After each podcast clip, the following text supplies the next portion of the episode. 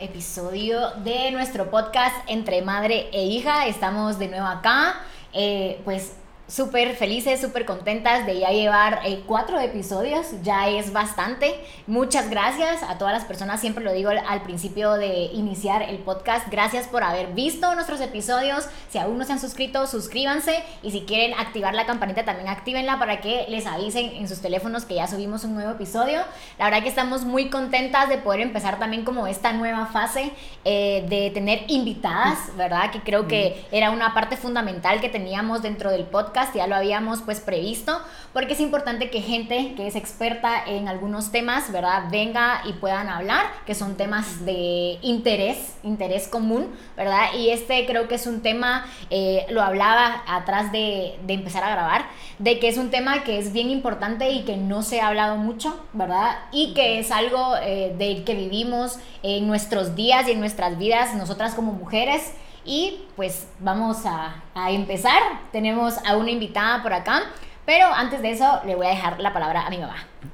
Muy buen día o tardes, noches a todas y a todos. De verdad, otra vez acá con ustedes en nuestro cuarto episodio con una invitada súper, súper especial. De verdad, este tema que vamos a abordar, eh, pues nos ponen que pensar eh, aún a mujeres adultas, ¿verdad? Y que nos falta tener ese acceso a la información, de eso se trata el episodio.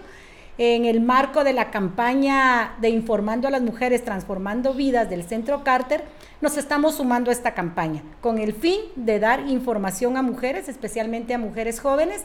Y el día de hoy, pues tocaremos otro tema para poder brindar esa información desde una especialista, desde una conocedora del tema como tal. Así que bienvenidas nuevamente y bienvenidos. Bueno, entonces le voy a dar la bienvenida a nuestra invitada de hoy. Ella se llama Andrea Reyes y les voy a dar una mini biografía, ¿verdad? Es licenciada en Relaciones Internacionales, estudiante de Derecho, directora ejecutiva de Period Guatemala, experiencia en temas de derechos humanos, sociedad civil, gobierno abierto y cooperación. Y está muy comprometida con cerrar brecha y abrir camino por más derechos para las mujeres. Así que bienvenida, Andrea. Hola, pues muchas gracias por la invitación. Estoy súper contenta de poder acompañarles y sobre todo que em, ustedes tengan el interés de poder darle esta información a las mujeres, ¿verdad? En el marco también de eh, una iniciativa que se acaba de presentar. Eh, como les decía, fuera de cámaras, ¿verdad? Es un tema que se da mucha discusión, a mucho debate, pero cuando uno realmente lo analiza y lo entiende desde otro ángulo, desde otras perspectivas, eh, empezás a saber que realmente tiene una importancia desde la salud integral, desde los derechos humanos y desde el ojo público y político. Sí, y precisamente, si recuerdan nuestro episodio anterior, también tiene que ver con esos derechos, con los derechos sexuales y reproductivos. Está muy amarrado a la temática que vamos a abordar el día de hoy y se trata de una iniciativa de ley, ¿verdad? que dispone a aprobar la ley para el fomento de la salud menstrual digna en Guatemala. Se preguntarán, como me lo hice yo, ¿y la menstruación qué tiene que ver en esto? Pues ahora nos vamos a enterar y qué más que por boca de Andrea, que ha estado en el centro de esta iniciativa de ley.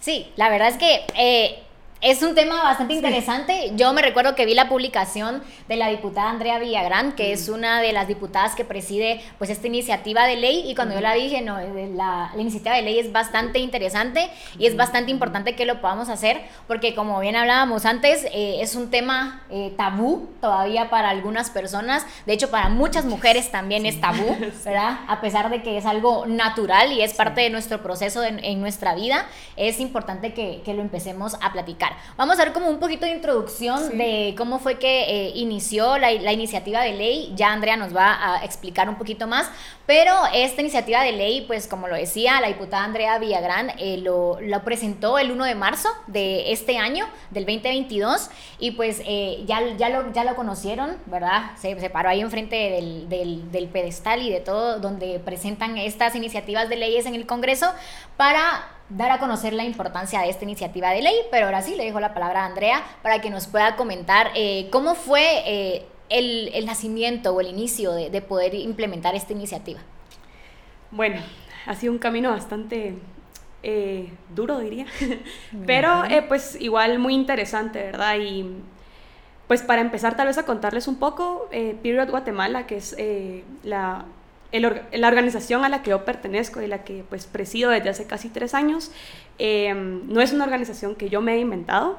Em, es algo curioso porque yo hace, eh, en mi último año de colegio, hace, uh, en el 2012, eh, pues me fui a intercambio a Estados Unidos, a una escuela en Oregon, y pues eh, tuve la oportunidad de conocer a una chica que se llama Nadia Okamoto. Esta chica, pues, compartíamos en clases y todo, y pues después mantuvimos el contacto. Y ella em, tuvo una situación personal, familiar muy fuerte en Estados Unidos que hizo que su familia tuviera que ir a vivir un par de meses a algunos albergues, ¿verdad? Em, ella en su experiencia empieza a contar que pues obviamente el cambio drástico de vida que tuvo, ¿verdad? O sea, desde una posición de privilegio, eh, pues de que nunca le faltó, por ejemplo, un plato de comida, un baño, eh, no sé, el acceso a salud, eh, pasó a, tener una vida en estos albergues, ¿verdad? Y ella empezó a preguntarle a la gente que vivía en situación de calle, qué era lo más difícil de, estar en esta situación de calle, ¿verdad? Obviamente uno puede pensar en 10.000 cosas que, que, son pues impactantes en la vida de una persona que vive en este tipo de situación, pero lo que más le llamó la atención a ella era de que las mujeres en específico le decían que el momento más duro de vivir en situación de calle era el momento cuando ellas menstruaban. Y ustedes dirán, bueno, a mí tal vez nunca me ha faltado una toalla, un tampón, una copa menstrual, nunca me ha faltado, por ejemplo, em, el conocimiento del tema, nunca me ha faltado, por ejemplo, si tengo cólicos, una pastilla, ¿verdad? Para el dolor, un té, ajá. Quedar, poder quedarme en la comodidad de mi casa, en mi cama, mientras se me pasa el dolor, ¿verdad? Eh, pero muchas mujeres no tienen este, esta, esta capacidad ni económica, ni esta capacidad o este privilegio de poder hacer todo esto. Entonces ella empezó a pensar en función de esto, ¿verdad? Y eh, pues empezó este, este mm, proyecto que se llamaba Chemions of Health, que básicamente era recaudar toallas sanitarias en centros escolares y repartirlos a personas en situación de calle. Poco a poco, pues esto fue evolucionando y creó Period, Period Movement, y eh, pues ya empezó a crear estos pilares de educación, de servicio, de activismo, em, y fue creciendo no solo en Estados Unidos, en diferentes pues estados, sino también empezó a internacional, internacionalizarse, ¿verdad?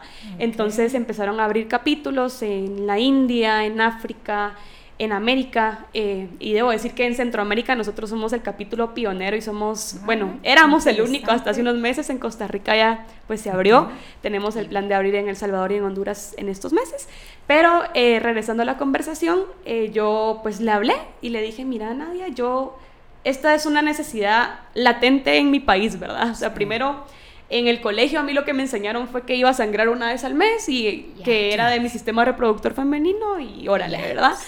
Pero eh, sí, o sea, eh, como yo les decía a las chicas de Period, es un camino de aprendizaje, pero de desaprendizaje también, ¿verdad? O sea, la educación que hemos tenido en base al tema es en base a miedo, a asco, a vergüenza, a pudor, ¿verdad? Y esto luego se refleja en prácticas culturales, sociales que nos afectan diariamente.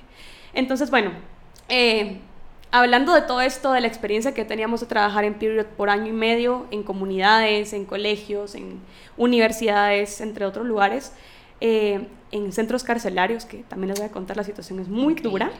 Eh, llevamos la propuesta a la Comisión de la Mujer a principio de año, les comentamos pues todo, todo este tema, cómo se había creado Period, los pilares que teníamos, el trabajo que habíamos hecho ya en, en Guatemala y les pareció muy importante y sobre todo algunos datos que les dimos les pareció tan impactante que la idea fue empezar a crear mesas de diálogo interinstitucionales para empezar a implementar proyectos de educación menstrual y acceso a productos de gestión menstrual. Y pues de la nada, bueno, no de la nada, eh, surgió la propuesta eh, y también en base a otras iniciativas o a otras leyes que ya existen en nuestra región y en el mundo, Em, de que en Guatemala también se pudiera presentar una iniciativa de ley que rigiera, ¿verdad?, este, este tipo de, de situaciones. Entonces, eh, así fue como empezó a surgir. Los diputados y las diputadas que integran la comisión siempre fueron muy abiertos a entender y a atender esta necesidad. Y pues hasta este año logramos presentar la iniciativa de ley para que podamos empezar a implementarlo en Guatemala. ¿En qué consiste eh, los puntos centrales, digamos, de esta iniciativa ley, ¿en qué consiste? Bueno, eh, la verdad es que es una iniciativa bastante sencilla, ¿verdad? Tratamos de que se abordaran los temas eh, focales o más importantes para empezar a abordar la temática. Eh, como paréntesis, debo decir que creo que el, nombre de la iniciativa de ley causó mucho debate, mucha discusión, ¿verdad? Porque la gente empezaba a decir, ¿qué significa menstruación digna? Ay, ya quieren que sea también, no sé, gente que decía, eh, orina digna o gente que empezaba a decir yo quiero que me financien eh, la Viagra. Y uno se queda Dios mío qué está diciendo esta gente pero em, era, de, esperarse o sea como les digo es un, una palabra o, una forma, de, decir lo que la gente cuando no ha leído y no ha entendido la temática, obviamente eh, pues va a hablar desde un punto de vista no informado, ¿verdad? Entonces, primero que nada aclarar ¿Qué significa menstruar en dignidad? Y creo que son temas que ya les he mencionado yo, ¿verdad? Primero, el tener acceso a información objetiva en cuanto al tema, ¿verdad? no en base a prejuicios, no en base a tabús, no en base a asco, a vergüenza o a todo lo que se nos ha enseñado en nuestra casa, en nuestros colegios, en nuestra sociedad, sino una educación objetiva de qué es lo que pasa en nuestros cuerpos, cuáles son los procesos por los que pasamos y esto también ayuda a que tengamos una reconciliación con nuestro cuerpo y nuestros procesos, ¿verdad? Luego, pues el tener el acceso al producto de gestión menstrual que sea mejor para cada cuerpo y cada mujer eh, o persona menstruante. Esto quiere decir que no solo limitarnos a toallas sanitarias desechables, a tampones, hay toallas de tela, hay tampones ecológicos, hay copas menstruales, hay discos menstruales, hay ropa interior menstrual, entre tantas otras, ¿verdad? Entonces, eh, el saber cuáles son las opciones para gestionar mi sangre y escoger el que sea mejor para mí y para mi cuerpo. Eh, el tener acceso a agua es un problema muy grande que, tenemos. Con la pobreza y en las condiciones en que Exacto. vivimos. Eh, hay personas que tienen acceso a agua dos, tres veces a la semana. Personas que no tienen acceso a agua y tienen que conseguirlas por pipas, tienen que recolectar agua de la lluvia, tienen que ir a ríos, tienen que ir a pozos. Entonces el acceso al agua es otro tema que atraviesa el, acceso a, una menstruación digna, el acceso a una atención ginecológica especializada. Siempre se nos ha dicho que el que una mujer vaya al ginecólogo o a la ginecóloga es porque ya tiene una vida sexual activa. Y esto es un tabú muy grande que hay que romper porque las mujeres y niñas y personas menstruantes deberían de empezar a ir al ginecólogo o a la ginecóloga cuando empiezan a menstruar, incluso antes. Esto te permite tener una educación eh, de salud menstrual preventiva, ¿verdad? Te ayuda a identificar si tenés alguna condición hormonal que te va a afectar, endometriosis, si tenés ovario poliquístico, alguna otra cosa, ¿verdad? Y saber cómo vas a manejar tu salud menstrual. No, perdón. Y además también desde, bueno, yo tengo una nieta que es puberta, hasta se burla, abuela, ya soy puberta, ya vas para ahí, ya vas para ahí. Y efectivamente, eh, pues ahora hay más acceso a la información, pero no todas tenemos ese acceso a la información. Y en un libro dice que hay que llevarlas hasta el pediatra, si hay posibilidades de pediatra también, por supuesto, donde también se van viendo esos cambios y que tienen que ver con esa prevención que tú mencionabas. Exactamente. O sea, es desde mucho antes. Sí, ¿verdad? sí, y, y como les digo, son...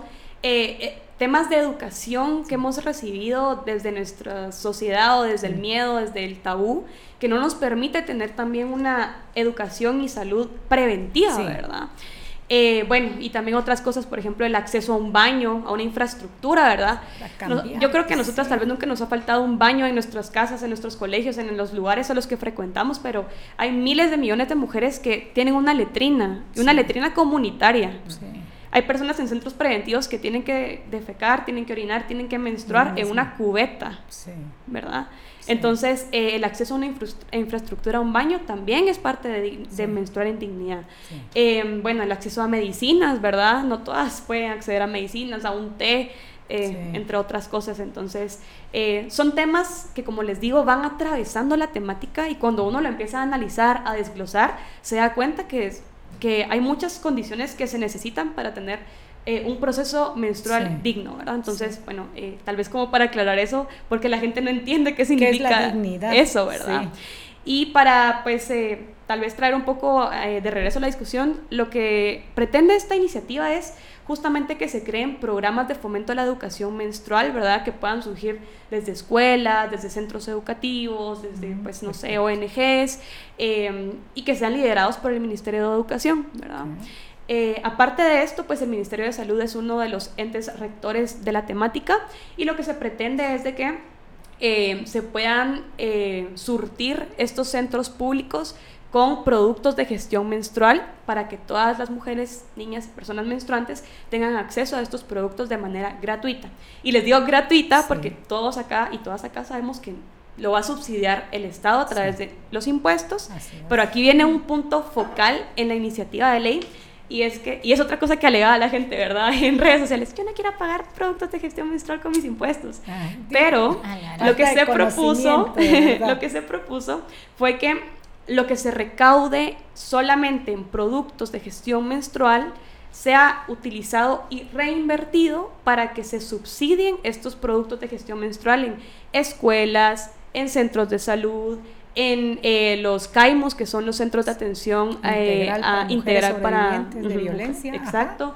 Eh, en centros psiquiátricos, en la Secretaría de Bienestar Social, en las casas hogar, entre otros, ¿verdad? Entonces creo que este es un punto focal. Es una manera también yo lo pienso así, de tener una cierta solidaridad y sororidad, ¿verdad?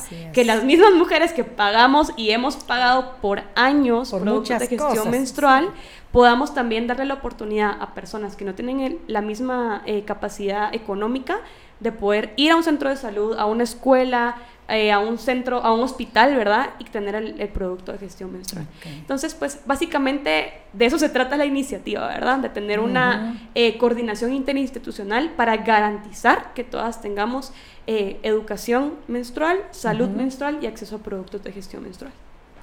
Sí, la verdad es que el, el, tema es bastante interesante. De hecho, yo leyendo también la iniciativa de ley también aprendí una nueva palabra que era menarquía. ¿Verdad? Yo no sabía. ¿Sí? Yo no sabía y, y, se lo, y se los expreso porque yo no sabía y dije, ay, aprendí algo nuevo porque es la, es la fase inicial, ¿verdad?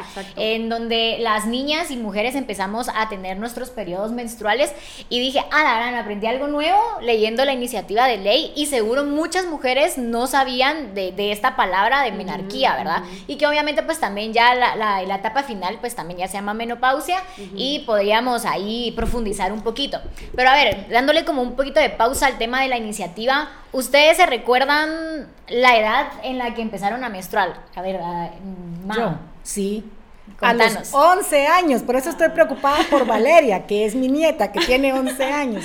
Mi primera menstruación fue a los 11 años y que tiene que ver con el tema de la confianza entre madre e hija. Yo no fui con mi mamá, yo fui con mi papá. Fue con mi papá el que le dije, mira, me, pasó esto, a ver, te llevo a la tienda. Y se fue conmigo a la tienda a comprar mis toallas sanitarias. ¿Sabes cómo se usa eso? No, va, yo te digo, él me explicó, fue mi papá. Yo a mi mamá no le tenía la suficiente confianza para decírselo. Entonces, también creo que es importante tender esos puentes de comunicación entre madre e hija, que no sé qué pasa, yo no sé la juventud de ahora si existe o no existe, pero eh, hay que tenerlo. Mi hija me decía la semana pasada o antepasada que andábamos en el carro y me dice, ay, a la Valeria y hay que hablarle sobre su menstruación. Ya lo hice yo, le ya le compré, ¿verdad? Porque Valeria se siente como más confianza conmigo como abuela que como mamá. Y lo hablábamos en el episodio anterior también, cómo trasladamos esa información, si es bueno o no y cómo dignificamos la menstruación, lo que tú decías, ¿verdad? Eso es parte de nuestra vida. Me encantó la canción que sacó Rebeca Ley, que se la mandé a mi nieta. Ah, yo estoy con ese rollo ahorita con mi nieta y está linda la canción. Reivindica la menstruación como tal, ¿verdad? A ver, Andrea, ¿tú te recuerdas? Sí, lo tengo muy presente. Sí, ¿verdad? eh, Sí, y bueno, y quiero, quiero hacer alusión a esa canción. Eh, es un esfuerzo que se hizo con un colectivo que se llama Guatemala Menstruante, uno de los ah, pioneros en el tema acá. Eh, y justamente cumplió, ahorita que usted dijo eso, yo digo, cumplió con el objetivo, porque eh, se pensó como una herramienta educacional y de sensibilización con las niñas, ¿verdad? Que, que esa vez es como muy difícil empezar a romper ese hielo y decirles, esto te va a pasar, Sí. explicárselos a profundidad, ¿verdad? No solo, bueno, vas a sangrar una vez al mes. Y vas a sangrar una vez al mes todos los meses durante 40, 45 años de tu vida, ¿verdad? Y todo lo que pasa. Exacto, y todo lo que implica.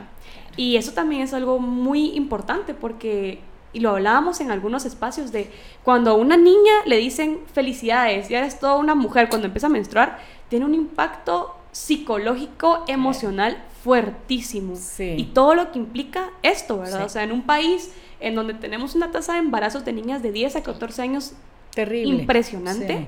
El decir, ya sos toda una mujer a los 9 años, 10 años, 11 Sí. años, es durísimo, ¿verdad? No, y embarazos de niñas de 9, 10 años, lamentablemente. Sí, ¿verdad? entonces es una niña menstruante. O sea, Sí. va a seguir va a estar menstruando, Sí. pero va a seguir siendo niña. Entonces, Claro. empezar a cambiar esos discursos también aporta mucho a cómo manejamos esto, ¿verdad?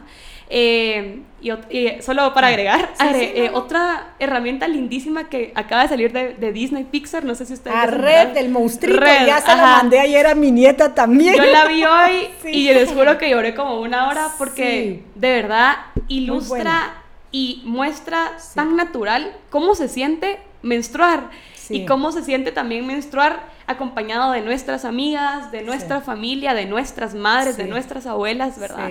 Entonces, eh, recomendada para, para, las para empezar a hablar de las primeras menstruaciones. Y respondiendo a tu pregunta, eh, me pasó algo similar a lo de Lorena. Eh, yo estudié en un colegio solo de niñas toda mi vida. Eh, lastimosamente, y como a muchas niñas y mujeres nos pasó, mi primer acercamiento con el tema de la menstruación fue, bueno, en ciencias naturales muy a la brochita. Y luego, pues, a través de una empresa multinacional eh, que vende toallas sanitarias desechables y que te llegan a enseñar, bueno, vas a menstruar eh, a, a partir de esta edad, te enseñan una toalla sanitaria, obviamente su intención no es educarte, sino es venderte Vender, el venderte el producto, producto. eh, te muestran la menstruación de una manera tan irreal, ¿verdad? El famoso líquido azul Sí. que te muestran en todos los anuncios. Que no es rojo, Eh, no, ajá. sí. Entonces, eh, también decir que estas multinacionales tienen mucha responsabilidad en la manera en la que se transmite Sí. el tema. Eh, pero bueno, entonces esos habían sido mis acercamientos a la temática. Obviamente, ver a mi mamá menstruar, ¿verdad? Que uno, yo me recuerdo que le decía, ¿por qué usas pañalitos? Y mi mamá, ay, no sabía ni cómo decírmelo. ¿verdad? Eh, mi papá es médico, pediatra, Ujú. obviamente conoce el tema. eh, y me recuerdo que cuando yo tenía o- 12 años, estaba en sexto primaria, eh, mi mamá se había ido de viaje a Colombia por trabajo. Y recuerdo muy bien que una noche antes tenía mucho dolor de estómago, según yo, ¿verdad? Y decía, ay, qué dolor, ya no aguanto. Y eh, no me dejarán mentir, las que tienen cólicos son dolores desesperantes, ¿verdad? O sea, no se Horrible. quitan con nada. Y estaba, ay, y no sabía ni qué me estaba pasando. Y bueno, en la mañana me levanté muy temprano para ir al colegio, eh, me bañé, seguía con el dolor. Y mm, recuerdo muy bien que antes de irme al colegio yo nunca iba al baño a hacer pipí, ¿verdad? Pero ese día dije, ay, tengo la necesidad de ir a hacer antes de irme al bus. Y llegué al baño, me bajé el calzón y vi una mancha café en mi Ah, calzón, sí. ¿verdad? Y yo dije, que tengo diarrea. Sí, eso pensé, sí. esa fue mi primera impresión. Me hice, tengo diarrea, ¿qué, qué hago? Y la esa fue mi primera menarquia. Entonces, eh, luego empecé a recordar lo que me decían, ¿verdad? Eh, la primera menstruación puede verse como una mancha café, una mancha roja. Y yo dije, ay no, esto no es diarrea. Me paro, veo el inodoro y obviamente había sangre, ¿verdad? Y yo dije, Dios mío, ¿qué hago? Solo tengo a mi papá, a mi hermanita que, es, eh, que no entiende de esto, y ya me está esperando el bus en la parada. Salí corriendo al baño de mi mamá a ver si tenía, si había dejado alguna toalla ahí tirada. Agarré como dos que encontré y me fui llorando todo el camino al, al colegio. Llegué y le dije a una de mis amigas que justamente me había contado que había menstruado como un mes antes y le dije, yo también menstrué y me puse a llorar. O sea, fue como un momento bastante impactante para mí, eh, sola porque mi mamá no estaba. Pero pues con la confianza también de decirle a mi papá luego, mira, necesito toallas, ¿verdad? Y me vino esto, pero así fue. Interesante. Sí, la verdad es de que... Bueno, ¿y tú? Ajá, tú contanos. Yo no me acuerdo si me lo dijiste o no. Yo creo Yo que creo, tampoco. eh, ahí vamos a... Solo quiero aclarar algo. ¿Cómo se dice? ¿Sí de menarquía o menarquía? Eh, puede ser de las dos de maneras. las dos maneras, ah, para estar informadas de cómo podemos mencionarlo. Pero eh, yo me recuerdo tal vez estas conversaciones, o tal vez yo tengo mala memoria, no sé. Eh, yo creo que nunca la, tuvimos así como de sentarnos, mamá, y que me dijeras, mira, esto va a pasar, 28 días te va a doler. Eso creo que, que, no, no tuvimos, eh, o yo no, no es tuve. Usual, o sea. Sí. sí, no es usual. Y me recuerdo que también tenía 12 años y que mi primera menstruación fue en el colegio en el baño del colegio. Eh, yo sí me recuerdo, yo creo que ya tenía o presté una, una toalla, también algunas de mis amigas ya habían menstruado, también estudié en, en colegio solo de mujeres, ¿verdad? Pero a pesar de que estudiamos en colegio solo de mujeres, pues el tema yo no recuerdo que me lo hayan enseñado así a, como profundidad. a profundidad y cómo se debe. Entonces definitivamente creo que la mayoría de mujeres nos ha tocado como, bueno, aprenderlo sola, ¿verdad? En la práctica y viendo qué hacemos y cómo resolvemos, ¿verdad? Porque al final eh, no es algo que, que, nos haya enseñado en el colegio, que es bien importante que nos den ese tipo de enseñanzas y ese tipo de educación, más que otras cosas, ¿verdad? Más que enseñarnos de la familia, que papá, mamá, hijos, de que, eh, bueno, vamos a ser mujeres y vamos a casarnos y a tener hijos. O sea, creo que es más importante este tipo de información. Yo no recuerdo que haya sido tan impactante, o sea, de verdad, solo fue como, me asusté, pero bueno, tengo que hacer algo porque estoy en el colegio, ¿verdad? Total, ajá. Eh, tengo que ver quién me presta, a quién le digo, no me recuerdo exactamente a quién fue, pero me imagino que alguna de mis amigas. Pero si no fue un tema con que me haya sentado con mi mamá y que hayamos hablado que qué iba a pasar también en mi cuerpo cuando eso empezaba, porque es un proceso hormonal, eh, a la mayoría nos afecta también en temas, tú hablabas de, de los quistes poliquísticos, ¿verdad? Eh, todo, este, todo este tipo de cosas que afectan también eh, nuestra salud. nuestras emociones. Nuestras emociones, ¿verdad? también se, se bromea con el tema de, ay, ya vas a empezar, ya estás en tu ciclo menstrual, ah, ya vas a pasar de mal humor todo el tiempo, ¿verdad? o, vas a, ajá, o vas a estar sensible. De hecho, hasta nosotras mismas es como, no, es que ya voy a menstruar. De plano ya estoy llorando porque estoy muy sensible, ¿verdad? O sea, hasta nosotras mismas también eh, empezamos como a, molestar o a bromear con esto, cuando realmente es un tema bien importante y es un tema que nos va a pasar a la, mayoría, ¿verdad? Eh, también creo que, que es importante... Eh, saber de que es un ciclo de 28 días, ¿verdad? Tal vez Andrea nos, nos ayuda eh, después a, a, decirlo ya de una forma un poquito más, más formal de cuál es el proceso de, de la menstruación, ¿verdad? Eh, en qué nos afecta, los tabús, que, que, que, hay muchísimos tabús. La canción de Rebeca Ley, de hecho, habla de los tabús, que cuánta gente nos ha dicho que no podemos comer ciertas comidas porque estamos mm. menstruando, que no podemos agarrar un bebé cuando estamos menstruando porque le vamos a hacer mal de ojo y bueno, un, un sinfín de cosas que yo no sé la gente de dónde se inventa tanto, ¿verdad? Que es solo tema de mujeres, también nos han dicho. Eh, de hecho, una vez me recuerdo en, en, una de las pláticas que tuvimos en, en, la universidad, de que yo dije que no era posible que nosotras las mujeres nos diera miedo sacar una toalla sanitaria e ir al baño, que es lo primero que hacemos. La traficamos, casi como que estuviéramos traficando Exacto, la guardamos para que nadie lo, para que nadie lo vea, ¿verdad? Entonces, ¿por qué tenemos que guardar una toalla sanitaria, verdad? Es como ir también rompiendo esos esquemas. Entonces, tal vez Andrea ahí nos ayuda a, explicarnos cuál es el ciclo eh, pues menstrual, cómo es que es el proceso para aquellas personas, porque estoy segura que muchas mujeres aún no lo saben y, y solo saben que, que, menstruamos y a ver si dura de 3 a 7 días o solo, no sé, dependemos de cada, de cada persona, de cada mujer. Bueno, sí. Eh, primero decir que no todas menstruamos igual, ¿verdad? Eh, desde las condiciones en las que menstruamos hasta la manera en la que nuestros cuerpos se comportan, ¿verdad? Eh, la manera en la que nuestros cuerpos reaccionan ante esto.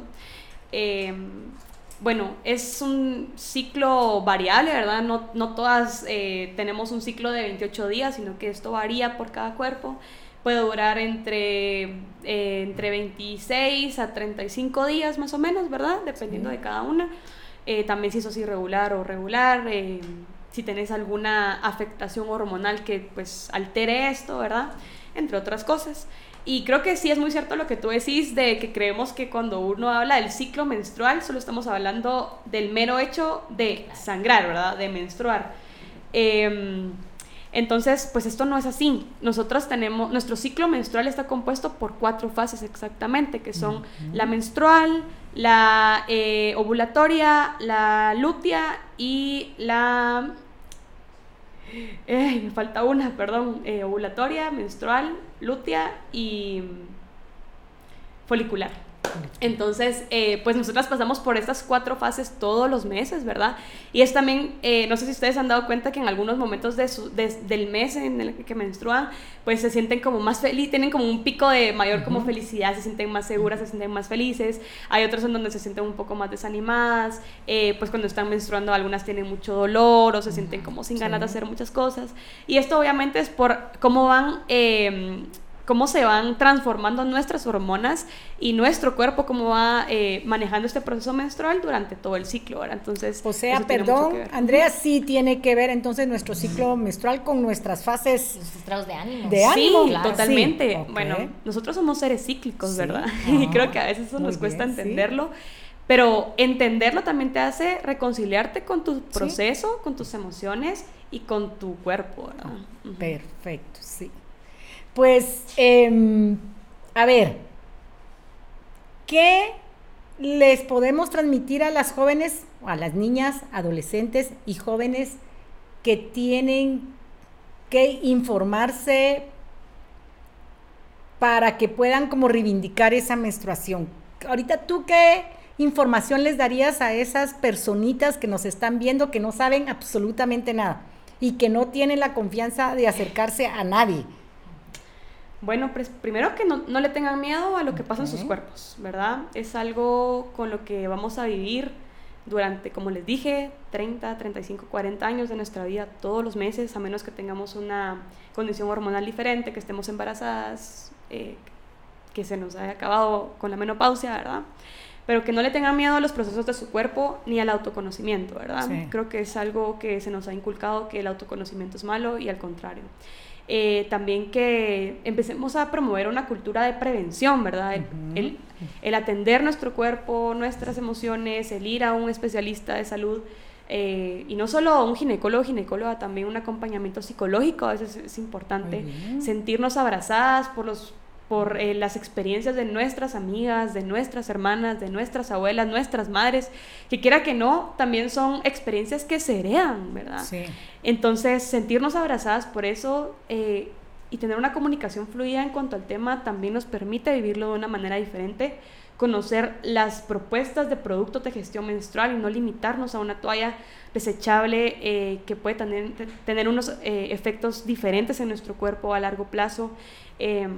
Entonces creo que el tema es informarnos de manera objetiva, eh, de fuentes pues eh, verídicas también, ¿verdad? Eh, creo que el Internet también se presta mucho a la desinformación algunas veces.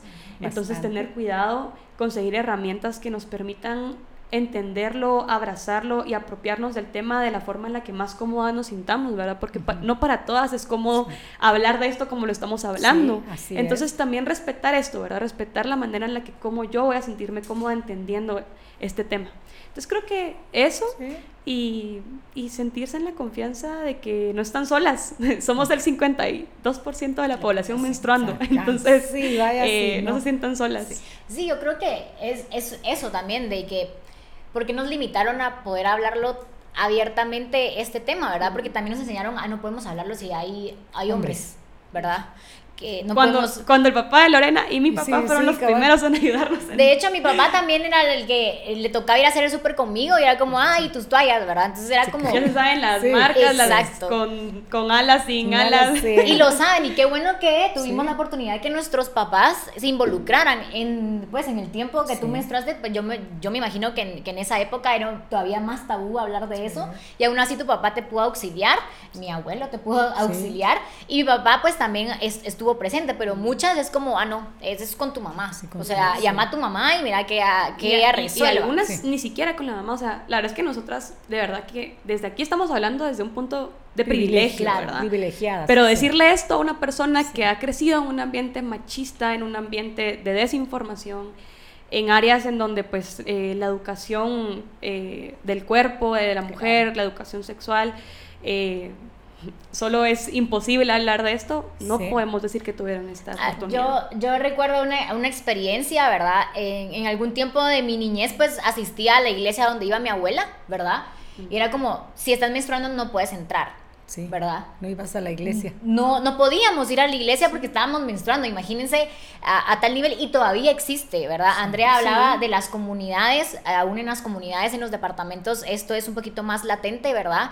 Eh, es, un, es un tema que no se habla, ¿verdad? Es otro tema, también me va a llevar a otra pregunta de también lo, lo platicabas al principio, de también cómo se vulnera la salud, ¿verdad? Porque nosotras como mujeres también pasamos por un sinfín de infecciones vaginales, ¿verdad? También como eh, las, las propias toallas sanitarias también nos pueden eh, provocar estas mismas infecciones y por eso es que ahora hay como herramientas y hay cosas alternativas que podemos utilizar. Yo hace mm, más o menos como dos, tres meses empecé, empecé a usar la copa menstrual. ¿Verdad? La primera experiencia... Yo me resisto. Fue, fue aterradora porque tampoco nos han enseñado a relacionarnos con nuestra propia sangre, ¿verdad? Es como, Total. ay no, qué asco. Tocarla. Pero tengo una pregunta. Ajá. ¿Cambió tu relación con tu menstruación a partir de empezar a utilizar un producto como la copa? Sí, definitivamente sí. Primero era como, bueno, ¿cómo voy a hacer para meterme la copa, verdad? Vi una infinidad de videos como Sí, no tienen, ayuda. Sí, como- a, a mí me- también me pasó. como no tienen idea. La primera vez la metí, se me perdió. ¿Qué hago en el baño? O sea, el- Bueno, uno piensa que se pierde, pero Pero del no cervix obvia- no pasa. Exacto, no, no va a pasar, ¿verdad? El, el sacártela y a veces también de tanta sangre que tú tienes, a veces se riega y, Sí. o sea, Todo lo que experimentar también eso con nuestros cuerpos y con nuestra sangre, creo es como, ah, bueno, ya me estoy relacionando con lo que pasa dentro de mi cuerpo. Esto es la experiencia de la copa menstrual, ¿verdad? Eh, los- las primeras veces no, no, no pude muy bien, entonces, bueno, voy a, voy a otra vez a usar la, la, la toalla, pero lo seguí intentando y ahorita ya, ya estoy como en el tercer mes que ya lo estoy usando y me ha Buenísimo. ido súper bien. La verdad es más cómodo, uno no suda tanto, ¿verdad? Eso también es incómodo saber que tenemos una toalla, ¿verdad? Yo sé que para algunas es, es la mejor opción y que está bien, o sea, cada quien tiene, tiene la opción y, y que use lo que quiere usar.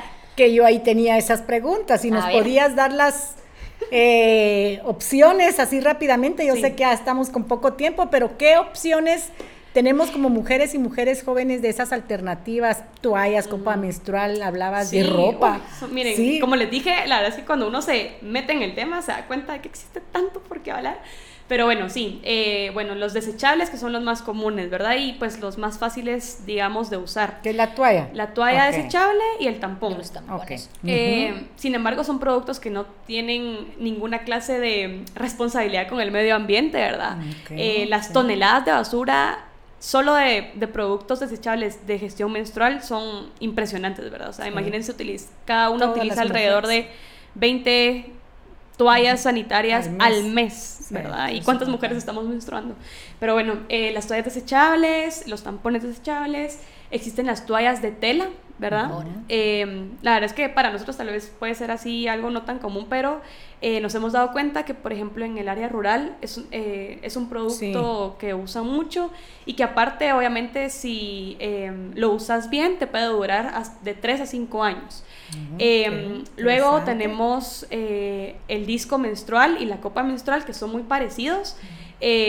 Sí son productos más invasivos, como lo, lo mencionaba eh, Sofía. Sofía. ajá. Eh, sin embargo, pues están hechos de material eh, quirúrgico aprobado, ¿verdad? Eh, son productos que te pueden durar hasta 10 años. Eh, y que sí también te fomentan este autoconocimiento y te permite eh, tener una mejor relación con tu cuerpo y con tu sangre menstrual, ¿verdad? Eso creo que cada persona que es nueva usuaria de copa se ha dado cuenta y de disco se ha dado cuenta de esto. Eh, también tenemos la ropa interior menstrual, que básicamente es un calzón, ¿verdad? Que es absorbente. También es reutilizable. Eh, también tenemos, hay otro producto que es como un tampón, pero es una esponja marina. Eh, ah, sí, la he visto ajá. en redes. Sí, esta Sí. te puede durar eh, más o menos un año, un poquito menos, ¿verdad? Eh, también tenemos el sangrado libre, que la verdad es que pocas personas, bueno, es, mu- es un método un poco complicado y que también conlleva ciertas cosas, ¿verdad? Por ejemplo, Ajá. esto consiste en que tú puedas controlar cuándo tu cuerpo expulsa la sangre y cuándo no, Sí, ¿verdad? pues tiene que ver con los ejercicios Sí, mm, de que... vaginales. Sí, exacto. Y pues el, eh, una habilidad para controlar tu cuerpo muy grande, ¿verdad? Porque de verdad es de mucha práctica. sí. Y pues también en algunas ocasiones tener, también implica que puedas estar en tu casa, ¿verdad? Porque digamos si en algún Sí. momento no logras llegar a controlarlo, eh, pues no tiene nada de malo mancharte, pero pues eh, Sí. obviamente sí todavía genera escándalo y Ah, tabú. la incomodidad, Incomo- ¿verdad? Más que el incomodidad, sí. Entonces, em, pues estos son los productos que nosotras eh, mostramos también en nuestros talleres para que la gente pues conozca las- la diversidad de, de- de maneras de gestionar tu sangre y, y que elijan la que más. Y en términos de acceso económico, Bueno, ese es otro tema. Ajá, Eh, obviamente ok. el, el- el producto desechable al que estamos acostumbradas es económico, podemos decirlo así. Eh, las toallas de tela también son un producto, pues si bien no compras la toalla, digamos, a través de una empresa, puedes generar tu propia toalla de tela, ¿verdad? Eh, obviamente tiene que tener ciertos requisitos o características para que eh, no sea tampoco dañino para tu cuerpo, pero es más accesible. La copa menstrual, el disco menstrual son productos de más caros, pero que valen la pena la inversión, ¿verdad? Porque lo que tú A pagaste... mediano largo plazo. Ajá, Lo que tú pagaste en una copa, en un disco, lo vas a recuperar en 3, 4 meses, ¿verdad? Y te va a durar 10 años. Sin embargo, de primeras es muy difícil adquirirlo eh, porque es caro, ¿verdad? Ok. Eh, igual la ropa menstrual eh, es cara, entonces, pues son productos que sí a largo plazo te traen beneficio, pero hacer la inversión inicial es difícil. Sí, yo creo que la iniciativa de ley pues también eh, fomenta eso, de poder proveerles, ¿verdad? A la mayoría de niñas, me imagino que de algunos eh, lugares en específicos, proveerles este tipo de, de, de productos que creo que también so- son increíbles porque yo también leí un, un par de veces que los tampones también pueden dar un síndrome, eh, he El visto shock algún tóxico. el shock tóxico Sí. y eso es súper peligroso para nosotras las ¿Qué mujeres. es, es- qué es eso? El shock ¿Sí? Ajá. Es una, es una, yo así ¿Alguna palabras infección? científicas no, no las sé, ¿verdad? Pero yo creo que el, el tanto usar- Coloquialmente uno lo entiende Sí. mejor. Ajá, el, el tanto utilizar eh, tampones te da un síndrome que te llega a veces hasta perder movilidad en el cuerpo. Es como, Ah. o sea, como las toxinas, yo me imagino, las toxinas que tiene el, el tampón, como que a todo el cuerpo te, te lo expulsa. Y de hecho hay chicas, yo, yo vi un, un testimonio de que perdió la pierna por, por eso, y o sea, sí es un poquito... Sí, no es por tanto usar tampones. La verdad es que, pues obviamente los tampones, las toallas eh, desechables tienen químicos, ¿verdad? Que también tienen eh, efectos en nuestro cuerpo, ¿verdad? Y más como por ejemplo cuando un tampón tenés que introducirlo. No sé si hay un experimento muy interesante que una persona agarra un tampón, lo mete a un vaso de agua, después de cierto tiempo lo saca y mira cómo cierta pelusa o cierta ciertos residuos Sí, del tampón quedan, ¿verdad?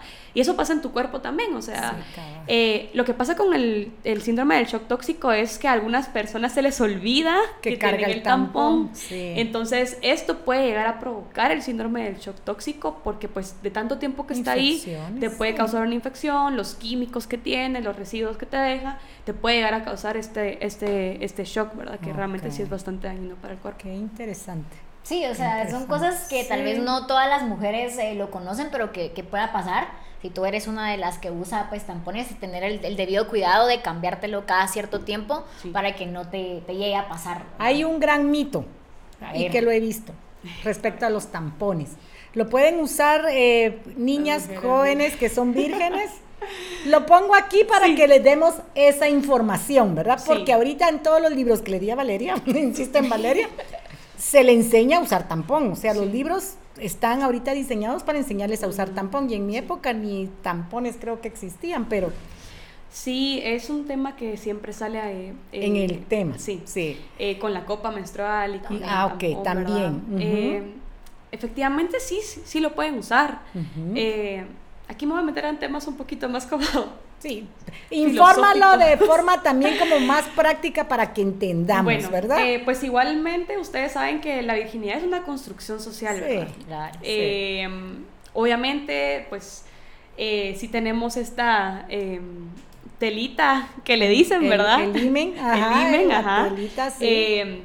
Que en realidad no, no se rompe solo porque ya tuve relaciones sexuales, puede romperse en cualquier momento, por cualquier situación, o sea, por estar haciendo ejercicio, eh, porque algunas no vienen, eh, digamos, no vienen eh, completamente cerradas, ¿verdad? Es una membrana flexible que se puede romper en cualquier momento y no solo por el hecho de tener relaciones sexuales, entonces no todos lo entienden así, ¿verdad? Obviamente la construcción social en base a esto pesa mucho en estos temas y más cuando hay, por ejemplo, tabús religiosos, culturales, sociales de por medio.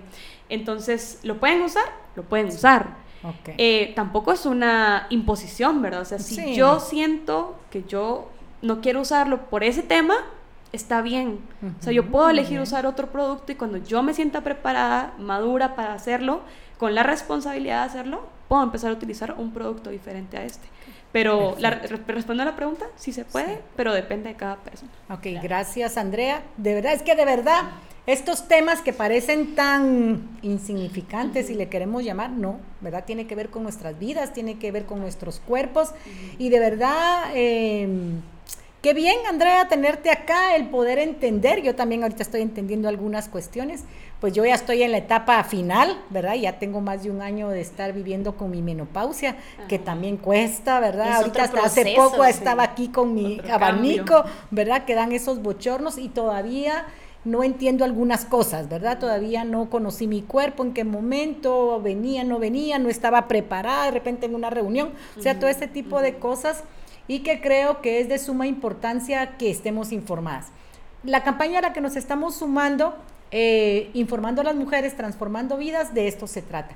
Se trata de este derecho que tenemos todas y todos, pero especialmente ahorita que va dirigido a mujeres jóvenes, el derecho del acceso a la información. Acá en Guatemala hasta hay una ley del acceso a la información donde las instituciones de gobierno tienen que tener en sus páginas oficiales la información que nosotras necesitemos. Podemos buscar información en redes sociales, podemos dirigirnos a organizaciones de mujeres, organizaciones sociales, instituciones que nos puedan brindar esa información. Busquemos la información, no nos quedemos sin información. Creo que lo importante es estar informadas y el estar informadas nos da poder para muchas cosas y en este caso nos da poder de nosotras, el poder conocernos nuestros cuerpos, perdón, y el poder estar informadas y poder informar también a otras generaciones, a otras personas que puedan pedirnos ayuda en algún momento. El objetivo también de esto es poder eh, compartir con ustedes los servicios que prestan las casas municipales de la mujer de la Municipalidad de Guatemala.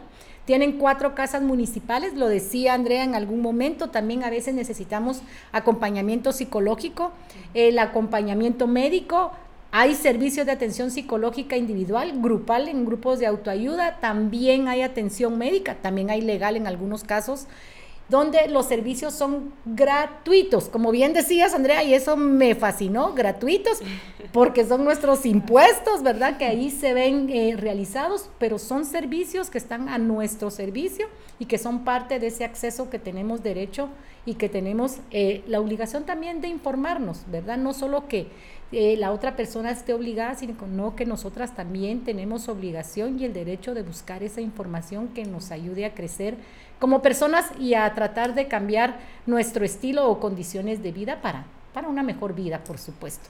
Y ya para finalizar, Andrea, no sé si nos quisieras compartir un poco acerca de Period Guatemala, porque sé que ese es un tema que podríamos hablar un montón de tiempo, pero estoy segura de que en Period Guatemala hay más información y que ustedes también pueden acercarse, pueden escribirles ahí, imagino que tienen redes sociales, entonces para que Andrea nos pueda platicar acerca de Period.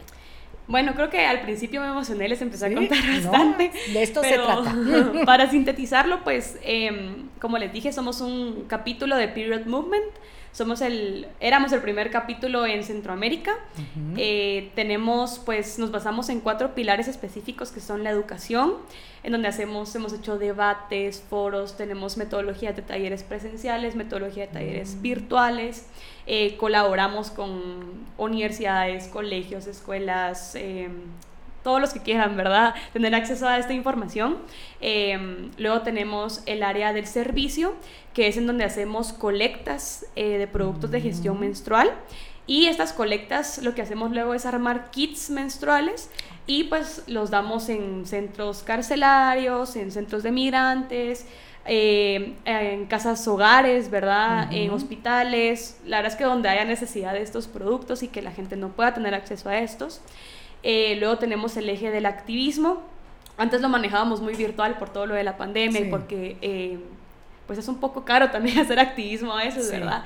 Y en este punto quiero detenerme y decirles que somos una organización de voluntarias. Eh, o sea, todo, todo lo que hacemos es, lo damos de nuestra bolsa, de nuestro tiempo pero convencidas de que tiene un impacto muy grande en muchas personas, ¿verdad? Entonces, em, el activismo lo hacíamos muy digital, sin embargo, el año pasado logramos pues entrar a la Comisión de la Mujer, plantear el tema, se logró esta iniciativa de ley, em, también empezamos a trabajar con ANAM, que es la coordinadora de municipalidades, y esto nos ha ayudado a regionalizar el trabajo, ¿verdad? Empezar a llegar a aldeas, a departamentos que antes no podíamos llegar y que es importante también ir y más a través de una municipalidad que tiene este mapeo de, sus comunidades y personas en situación de vulnerabilidad y que puede brindarles un servicio como el de la Dirección de la Mujer, ¿verdad?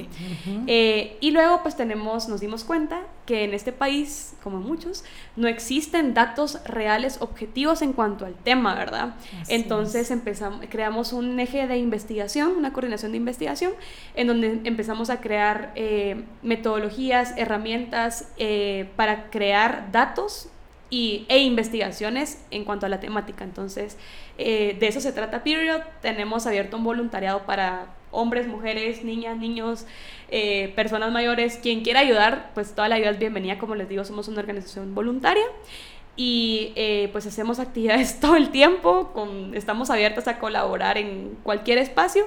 La idea es que se sepa sobre el tema, que se eduque sobre el tema y que la gente entienda la importancia de la temática. Entonces eso es y pues pueden buscarnos como Period Guatemala en Instagram y en Facebook.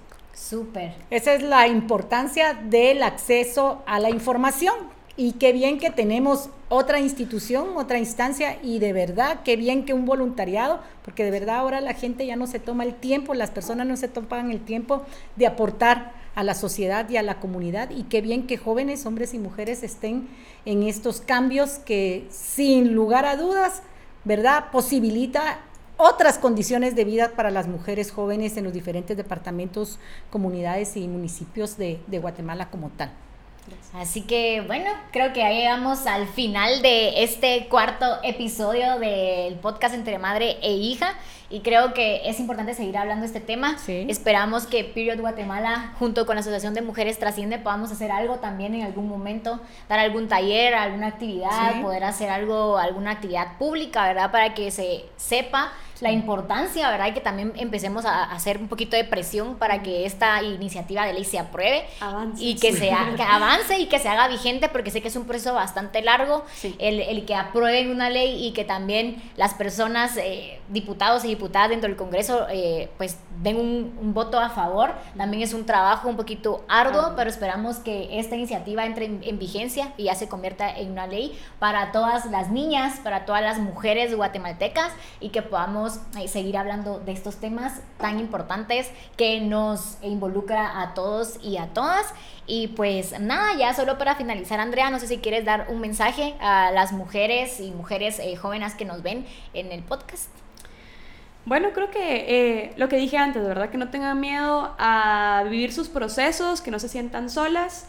Em, y pues tal vez con lo que dijiste de la iniciativa de ley, pues yo tengo plena conciencia de que en este país todo es urgente, ¿verdad? Tenemos una gran em, agenda legislativa pendiente en tantos temas que surgen día a día, este país no da tregua, pero creo que hay em, temas de fondo como este que necesitan ser abordados y que si lo abordamos de manera específica podemos aportar a que muchas brechas se cierren, eh, incluso, ¿verdad?, que cumplamos muchas metas objetivos de los objetivos de desarrollo sostenible. Entonces, sensibilizarse, educarse en cuanto al tema también es aportar a esa agenda legislativa en cuanto a derechos de la mujer que no se toca y que cuando se toca eh, pues es muy atacada. Entonces, eh, solo invitarles a que busquen siempre sentirse acuerpadas, que se sientan abrazadas por pues, sus familias, por las comunidades y colectivos, organizaciones que trabajamos incansablemente en temas de derechos de la mujer y que también le exijan a sus representantes que aborden estas temáticas que son importantes para todas y todos y sobre todo que es una necesidad permanente que el 52% de nuestra población tiene y que es una necesidad, no es, no es un lujo, ¿verdad? Entonces, pues creo que eso. Y pues agradecerles el espacio la, eh, el haberse interesado en el tema y, pues invitarlas a que se sumen al esfuerzo. No, de seguro nos vamos a sumar, es de suma importancia para nosotras como Asociación de Mujeres Trasciende y siempre lo hemos planteado, yo he trabajado por años dentro de los derechos de las mujeres y de verdad los derechos sexuales y reproductivos son fundamentales para muchísimas situaciones y problemáticas y que preveniendo podemos evitar tantas cosas como tal. Entonces, sin lugar a dudas, ahí vamos a estar, vamos a coordinar acciones y yo sé que vamos a, a ir transformando algunas condiciones, por lo menos lo que esté a nuestro alcance y porque somos ciudadanas responsables, donde nuestra obligación también es aportar a esta ciudadanía, a este país. Eh, desde donde podamos. Y vamos a seguirlo haciendo desde nuestras posibilidades, coordinaciones y de verdad muchísima, muchísima satisfacción que muchas jóvenes estén involucradas en estos procesos. Así que gracias a ti también, Andrea, por acompañarnos aquí en nuestro podcast entre madre e hija. Esperamos también en algún momento tener otro tipo de episodio que podamos platicar contigo o algunas de tus compañeras también. Y definitivamente vamos a querer sumarnos también a sus esfuerzos que son importantes para todas nosotras. Así que, bueno, ahora sí, llegamos al final de nuestro, de nuestro podcast. Solo para recordarles nuestras redes sociales, estamos como asociación.trasciende en TikTok, en Facebook, en Instagram y también estamos aquí en YouTube como Entre Madre e Hija Podcast y en Spotify también estamos de esa forma. Si nos quieren escuchar y no pueden vernos en YouTube, pues lo pueden hacer de las dos formas, escucharnos o pueden vernos. Y por favor suscríbanse también. Eh, que si pueden compartir los episodios o el episodio que más les guste en sus redes sociales, creo que eso es bastante importante para que más personas puedan informarse, que no hablemos solo por hablar, que no eh, critiquemos algo de, los que no está, de lo que no estamos informados e informadas y podamos pues sumarnos a estas luchas que son importantes. Así que eh, nos vemos en un próximo episodio y que tengan un feliz día, tarde, mañana, noche, no sé a qué nos estén viendo, pero eh, los esperamos con ansias y muchas gracias por estar aquí con nosotras. Al final finalizar este episodio vamos a dejar el número de teléfono de la Dirección Municipal de la Mujer y las direcciones y contactos de las casas municipales de la mujer para que puedan accesar a los servicios si llegan a necesitarlos y no olvidar que no están solas. Adiós. Adiós.